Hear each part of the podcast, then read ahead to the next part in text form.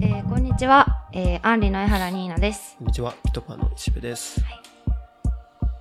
大丈夫です。えー、第10、これ、あのー私多分前回第13回って言ったんですけど、なんか12回飛ばしてたみたいで、あの、大変申し訳ないんですが、今回が第13回の、えー、ニーナの世界スタートアップチャンネルやっていきたいと思います。先週ね、1回お休みしたので、えー、1週空いて、ど。そうですね。えー残すところ今年年内だと、えーこのエピソードと次かな？次。来週出すやつになるかなと思っています。で、はい9月に始めたので、もうあっという間に4ヶ月ぐらい、うん。9、10、11、12、4ヶ月ぐらいやってるんだと思うと、なんかあっという間だなと思ったり、すごいもうなんか、本当に幸せって感じでね。うん。バタバタしちゃいますが、やっていきたいと思います。はい。えー今回の、えー調達ニュースから入りたいと思うんですが、えー今回は、えっと、人工の、えっと、牛乳ミルク。人口。そうなんです、そうなんです。代替ミルクとか言われたりするんですけど、を、えー開発するパーフェクトデーという、えっと、会社の調達ニュースから入っていきたいと思います。えっと、この会社、このスタートアップが、えっと、今回、えっと、テムセックとかをリードとして、シリーズ C で140ミリオンドルをえー調達しています。まあ、結構でかいうん。うん。なぁと。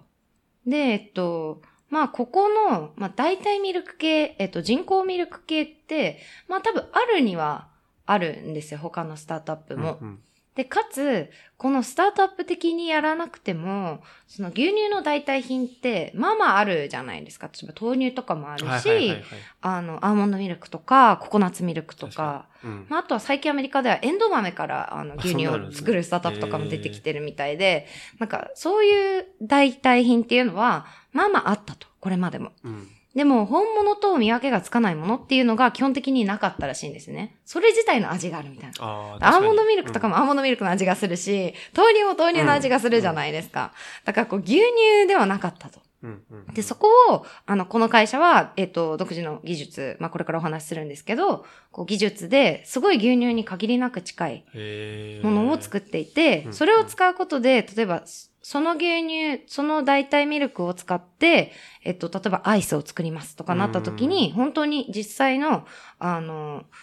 アイス、普通の、えっと、牛から取れた牛乳を使ったアイスと、すごい味のこう遜色ないというか、そういうものができたんだそうです。で、その実際に今どういう技術を使ってるのかっていうと、えっと、発酵の技術はい。あの、発酵、あの、納豆だったりとか、はいはい。あの発酵によってタンパク質を作っているらしいんですね。で、えっと、まあ、これがミルクプロテインって呼ばれるものらしくって、うんまあ、別名乳プロテインとか言われたりするらしいんですが、えっと、まあ、実際、例えばこのプロテインがなくても、ココナッツオイルと、あの、ラクトースフリーの砂糖があれば、フローズンデザート自体は作れるらしいんですね。うん。うんで、かつ、まあ、そういうのは今もあるよと。まあ、牛乳アレルギーとかの人のための、あの、アイスとかって今もあるじゃないですか。。でそういうのあるんだけど、こう、牛乳が入っている時のあの、独特のこうクリーミーさだったりとか、こう、牛乳が入っている、えっ、と、例えばアイスクリームと、牛乳を使っていないフローズン系のアイスクリームって舌触り全然違うじゃないですか。そうなんですか？そうなんです、そうなんです。で、そういうのを、この牛乳っぽい独自の舌触りみたいなものを出すには、このミルクプロテインがすごい必要らしいんですね。このミルクプロテインが何をしてくれるかっていうと、まあ、水分だったりとか、脂肪分とかいろんなものをこうホールドしてくれる役割を持つらしいですね。で、まあ、既存の、まあ、植物由来の乳製品、さっき言ったような、まあ、アーモンドミルクとか。っていうのは、あの、このプロテインをほとんど含んでない。もしくは全く含んでいないので、まあ、どうしても牛乳とちょっと違ってきてしまいますよっていうのがあるらしいんですね。。で、このパーフェクトデーの牛乳っていうのが、あの、牛からできる、まあ、いわゆる私たちが今まで従来飲んでいたような牛乳、ミルクと、栄養成分的には、えっと、劣らないと。うんうんで、あの、もう本当に飲んでも、まあ、あの、結構記事が出てるんですけど、この調達ニュースの。で、結構実際に牛乳でから作ったアイスと同じ味がするとかえ言ってたり、まあ、この同じ味がするっていうのが、あの、この領域において結構革命的らしいんですね。あそうなんですね。結構今までは、まあ、似たようなものは作れたけど味が違うとー。か、ん。そういうのだったらしいので、で、まあ、この会社として掲げているのは、こう、今まで結構この、牛乳とかを取るために、牛とかが、あの、工場みたいな設計の、うん。まあ、農場っていうんですか？で、こう、大量飼育、大量生産されていたりとか、まあ動物たちがこう人工授精させられるとか、まあ乳搾りとかもすごい機械的にやってるよねっていう現状を踏まえて、でもそれって牛にとっても良くないし、うん。まあ地球にとってもいいのか、みたいな、うん。こう大きなグローバルスケール、地球規模での問題意識を持ってやっているうん。ということでした。えーはい。これって、発酵って何を発酵させるあ、のこれはなんか微生物を使っているらしくて、細かいところは多分企業秘密なんで出してないんですけど、まあ微生物を使って、あの、発酵させてっていうことみたいですえー。牛からではないんですね。牛から、牛は全く使わないらしいんですね。本当にすごい。で、実際にこの発酵というか微生物を使うっていうのは、あの、最初私、え、微生物使うの、って一瞬思ったんですけど、牛乳なのに？みたいな、大丈夫、みたいな、思ったんですけど、すでに結構ビタミン作るとかには、び微生物結構使われてるらしいんですね、あすでに。知らなかった。そうなんです。で、私も知らなかったんですけど、例えば、あの、インポッシブルフーズとかって、うん。ヘムっていう、えっと、成分を使っているんですけど、で、このヘムっていうのが、こう、肉の、肉肉しさを出すのに一役買っているものなんですけど、それとかは微生物を使って、えー製造していますよといううことでした。これってもうアメリカだったら売ってるんですか？普通に。えっと、まだ多分売ってはいなくって、はい。で、シリーズ C なんですね。あ、売ってるのかな？ちょっと待ってくださいね。多分売ってないと思うんだよあ、でもあるか。ショップあ、ただ一応ショップあるので、多分まだ店頭では売ってないかもしれないあんですけど、まあ、えっと、ここがこう売りに、まあ、しているのは、えっと、実際に、実際に牛から作る牛乳よりも、あの、40%ぐらいは安くできるんじゃないーかあ、そうなんだっていうふうに言っているので、へーまあ、それは面白いなと。まあ、普通結構代替品ってどうしてもちょっと高くなっちゃう。んっていうのがあるので、安くなるっていうのは面白いな、というのが一点と、あの、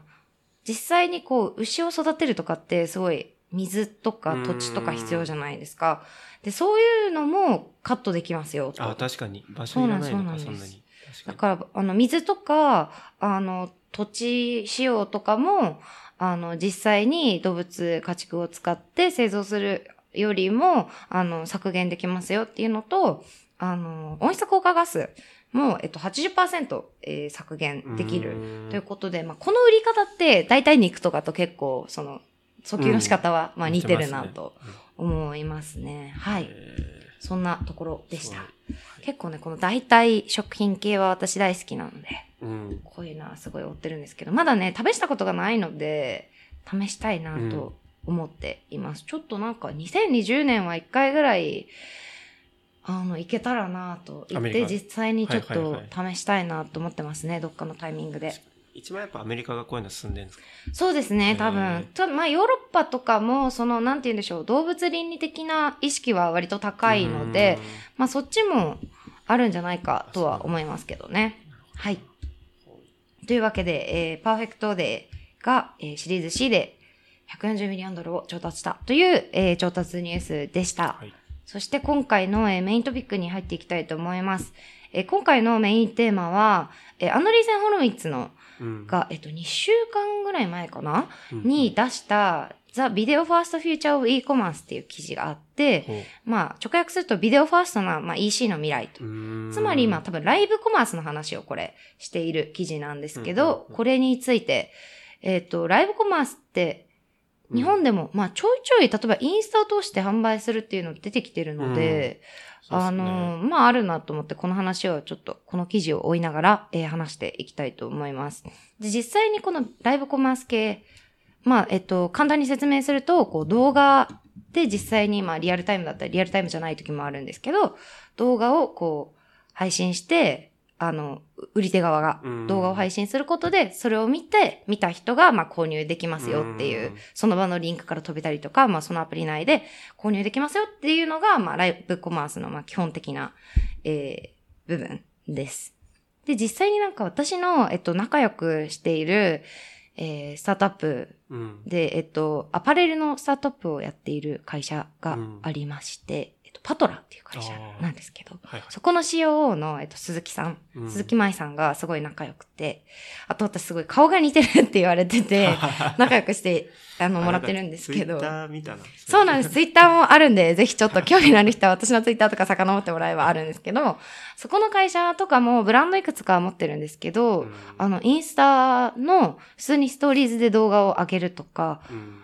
えーそこから販売しているというか告知をしているのかな？っていうのもあるし、あとは実際に動画、えっと、ライブ配信をして、それインスタの中かな？うんで、ライブ配信をして、えっと、商品紹介をしているっていうのもやってるので、まあ、えっと、片鱗は日本にもあるかなとうん。思っています。はい。で、今回は、えっと、まあ、いろんな領域がこのビデオコマースの可能性として挙げられているんですが、うんえっと、主に大きいトピックとしては、えっと、農業。これ結構意外だったんですけど農業。農業にも生きていると。あとは商品って、こう、あの、開発の段階でいろんなテストをされるじゃないですか。うん耐久性とか。うんそういうののテスト、テストされている場面を配信するものもあるよとか、、まあ、ファッション、開封動画系、えー職人技の紹介系、あと食事、チュートリアル系、あと衝動的に買ってしまうような訴求系っていう、まあ、8つの、えっ、と、えっ、と、サブテーマでやっていきたいと思います。えっ、と、まず、まあ、前提として、えっ、と、このアンドリーセン・ホロウィッツの記事が言っているのが、将来私たちは、えっ、と、今、まあ、EC というか、まあ、オンラインで買い物をするっていう、えっ、と、なんていうんですかね、購買行動っていうのは出てきてるんですけれども、将来的にはこう TikTok みたいな短い動画アプリで買い物するようになるだろうというふうに言ってるんですね。で、これは何を買うにしても同じで、まあカップ麺みたいな、こう、割と日常に近いものを買うにしても、ハイエンドなセーターとかを買うにしても、あの、短いビデオクリップがこう EC の未来となることは、あの、間違いないだろうというふうに言っているんですね。で、この短い動画クリップっていうのは衝動的に見られるし、短いし、うんで、かつそれが、まあ、言ってしまえばコマーシャルになってると。うんで、すぐにあの購入できるリンクがついているっていうのは、まあ、ある種新しい発明だろうということなんですね。で、えっと、まあ、例えばアメリカでは、まだビデオを通した、動画を通したマネタイズの手段っていうのは全然限られていて、えっと、YouTube っていうのは、まあ、広告ぐらいしか、まあ、マネタイズの方法まだないよね、と。まあ、動画といえば今多分 YouTube を思い浮かべる人が多いけど、うあんまりマネタイズの手段ないよね。広告ぐらいだよね。うん、確かに。しかもそれってクリエイターからすると全然不十分っていう、えー背景がありますと。で、2018年に、えっと、発表された報告によると、YouTube の動画クリエイターのうち、えっと、上位3%の人たちが、えっと、YouTube での総視聴数の 9割を占めているんですね。なるほど。すごい状態だなと。うん。だから、まあ、3%の人たちはすごい広告収入とか入ってくるかもしれないけど、まあ言うて3%だと。3%以外の97%。というか、まあ、97%のうち全員が熱心に配信しているわけではないにせよ、ほとんどの人は動画でマネタイズをできていないという、うんえっ、と、まあ、背景があります。まあでも、えっと、なんていうんですかね、ビデオコンテンツを持つプラットフォームが、えっと、台頭していることで、結構 EC っていうのは、あの、新しい局面に差し掛かっているのではないかと、えーいうことが、いうことを、えっと、指摘しています。で、例えば、あの、まあ、さっき、あの、さらっと言ったんですけど、農業で起業した人とかがそれを使うこともあるし、あの、インディー系だったり、こう、ハンドメイド系っていうんですかね。はいはいはい。のものづくりをする人とか、まあいろんな人に使われているよという背景があり、動画アプリって今って結構エンターテインメント的な側面が強いと思うんですけど、エンタメとしてではなくて、うんえー小売りのプラットフォームとして、えー動画が、えー見られる時代が来るでしょうというふうに言っています。。で、この、えっと、まあ、ライブコマースっていうのは、既存のブランドにとっても大きなチャンスとなるだろうというふうに言われていて、例えば AB テストのコストがすごい低くなるとうん。まあ確かに。そのユーザーの反応を実際に見れるから、自分で試せるから。確かで、かつユーザーの反応っていうのがすごい即時的、あ、の、すぐ離脱しちゃったっていうのは分かりやすいだろうし、うんあと結構インタラクティブだったりするじゃないですか。うんコメントをね、リアルタイムでもらえるみたいな。で、これは売り手側にとってもプラスだよねっていうことがまずあります。で、えっと、まあ、日本はまだ、えー、ちょっと、どうかなわかんない判断しかねるんですけど、まあ中国ではこういうの結構進んでいて、えー特にアジア、まあではこのビデオコマンスが進んでいるので、うん。あの、例えば中国で EC プラットフォーム、あの、タオバオってあるんですけど、はいはい。タオバオでは商品ページの42%、まあ半分弱ぐらいうんうんには、えっと、動画がついているらしいんですね。その商品の宣伝として。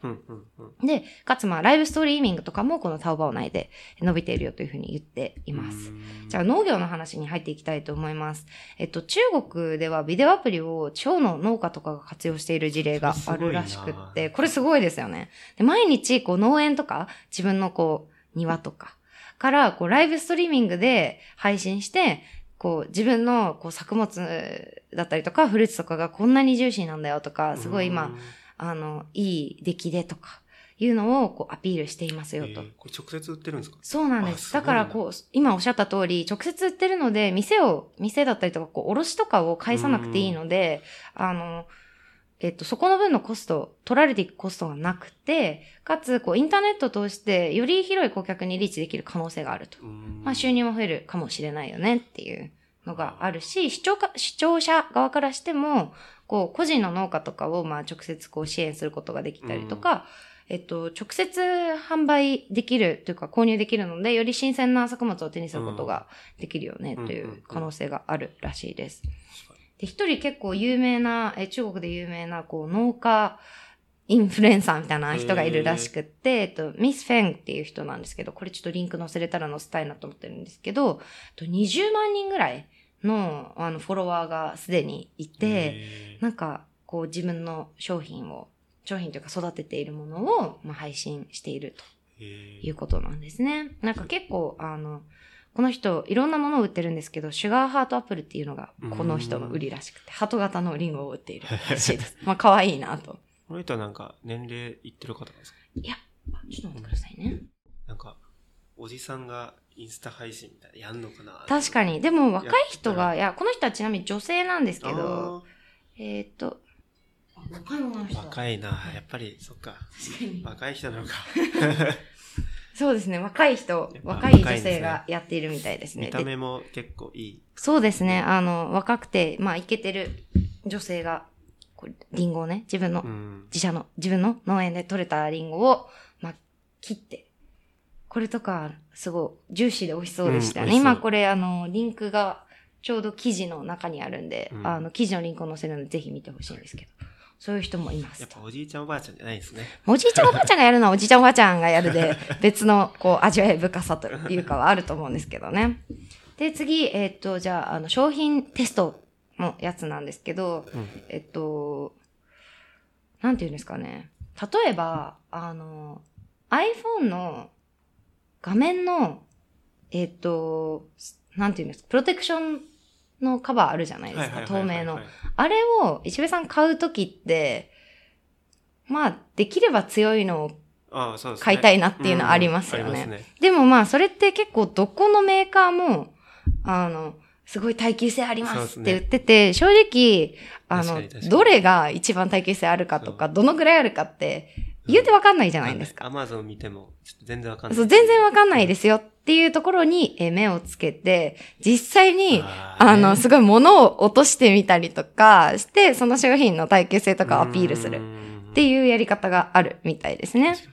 で、こう、まあ、ある種これってエンタメ化している部分があって、どれだけ安全かとかいうのもテキストだったりとか、数字だったりとか、そういうもので訴求するよりも、実際に、こう、そのスクリーンなりプロテクションのを、えっと、置いて、物を落としたり、それ自体を落としてみたりして、壊れないんですよっていうのをう、んえーアピールしているらしいですね。これってなんか、電気屋さんとかに行くとあった気はするんですよ。どちっちゃいスクリーンとかが置いてあって、はいはいはい。たまにあったりするじゃないですか。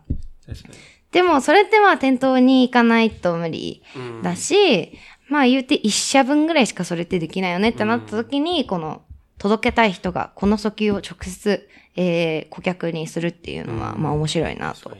思いました店ね。頭の動画って結構コストかかってそうですもんね。確かに、あの、実験系うのん。ちゃんと店頭で流すやつは結構時間かかってそうですよね。しかも多分、ちょっと長めにするので、うお金も時間も、そうですね、インスタントに多分もう作ってる現場を取っちゃうっていうことなので、それは面白いなと思いますね。で、次、ファッション。まあ、これは最初に冒頭でも若干言ったんですけど、えっと、まあ、これまでの、えっと、ファッション EC ってカテゴリー別にこう検索したりとか、まあ、写真をただこうスクロールしていくっていう感じだったんだけど、そうじゃなくて、まあ、実際に人が着ているところを見て、で、買うのかを決めるうん。っていう、えー購買行動を想定しています。うんうんで、まあ実際にそのサイト内で購買までこう動画を見て、あ、いいなと思ったら、まあクリックして買える。うんっていうところまで、えーできるものがで増えているそうです。で、ファッションインフルエンサーがこれをやるのが中国とかでは結構流行ってるみたいで、あの、5着から10着ぐらいの洋服を15秒ぐらいで着てみせるっていう。すごいもうスピード勝負みたいな感じなんですけど。まあでも、自分の好きなインフルエンサーとかがそういう服をバーって着てるのは確かに私見たいなってうん思うので、で、かつ、まあ即時的に買えるっていうのはまあ面白いなとうん思いますね。はい。結構まあ、あの、15秒で10着は、なんか面、ある種、なんか、新しい動画のなんとかチャレンジみたいなのになりそうですけど、これはこれでね、面白いなと思いました。で、次、開封動画。開封動画系って YouTube でもめっちゃ伸びるらしいんですよ。で、開封系っていわゆるこう、最近買ったものを、あの、オンラインでこう、届きましたと。でこうありますよねねこう箱をまだ開けてない状態で、から始まって、その動画をこう、あの、うんいわゆるガムテープを外すところから配信しますよっていうものなんですけど、まあこれをリアルタイムで開封する動画っていうのが、まあ YouTube で人気のコンテンツだったんですが、それを TikTok とかでね、やる人が増えていて、まあこれってすごい見てる方も実際ワクワク感が結構あるんですよね。で、かつ、その、それを開けた人の開けた瞬間のリアルな感想だったりとか、リアルなこう、第一印象の、を、こう、より表せるっっていうのが、があると。うんうんで、なんか、かつ、これって一見大してことないようなものでも、すごい欲しいものに見えてくるっていうのがあるらしくって、まあ、開封動画系もね、流行っていますよということでした。福袋とか。確かに福袋とかめっちゃ相性良さそうですね。しかも、こう、YouTube だと、まあ、ちょっとはね、編集しなきゃっていうのが多分あると思うんですけど、15秒ぐらいの TikTok 的なやつだったら、さささっと撮って、さささっと出しちゃう。っていうのがあるかなと思います。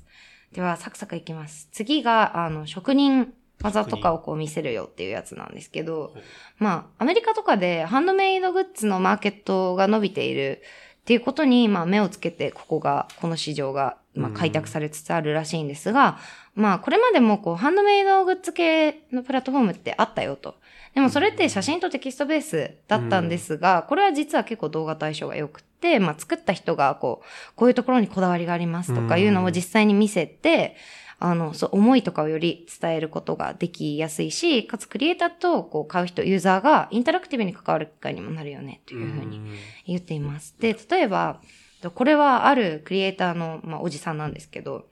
えーっと、ワン・シンシャンさんみたいな、ちょっとこれ読み方合ってるかわかんないんですが、この人は、えっと、紙細工の職人さんなんですね。で、まあ一応2500年ぐらい昔から続く技、職人技なんですけど、それって今そんなにガンガン消費されるものじゃないのでガンガン売れませんよと。ーうん。今までそんなにまあ生きていくのにちょっとギリギリぐらいの収収入だった職人さんが配信を始めたことで作るプロセスを配信し始めたらしいんですね。そうすることで月収150万を超えたとえ、注文が来るってことですか？注文がき、あ、あの、そこで注文できると。ああ、そういうことかいうことになるみたいですね。ただこれってまあ、人口が多いとそれだけ変われるので、うん。まあそういうこう、人口ボーナス的な面は、まああるとは思うんですけど、中国。中国か。そうですね。現象としては面白いかなと思います。で、次、食べ物、食事。これがちょうど例に出されているというか、記事の中で紹介されている動画が、あの、多分実際に見た方がわかりやすいんですけど、まあ、あの、例えばカップラーメンを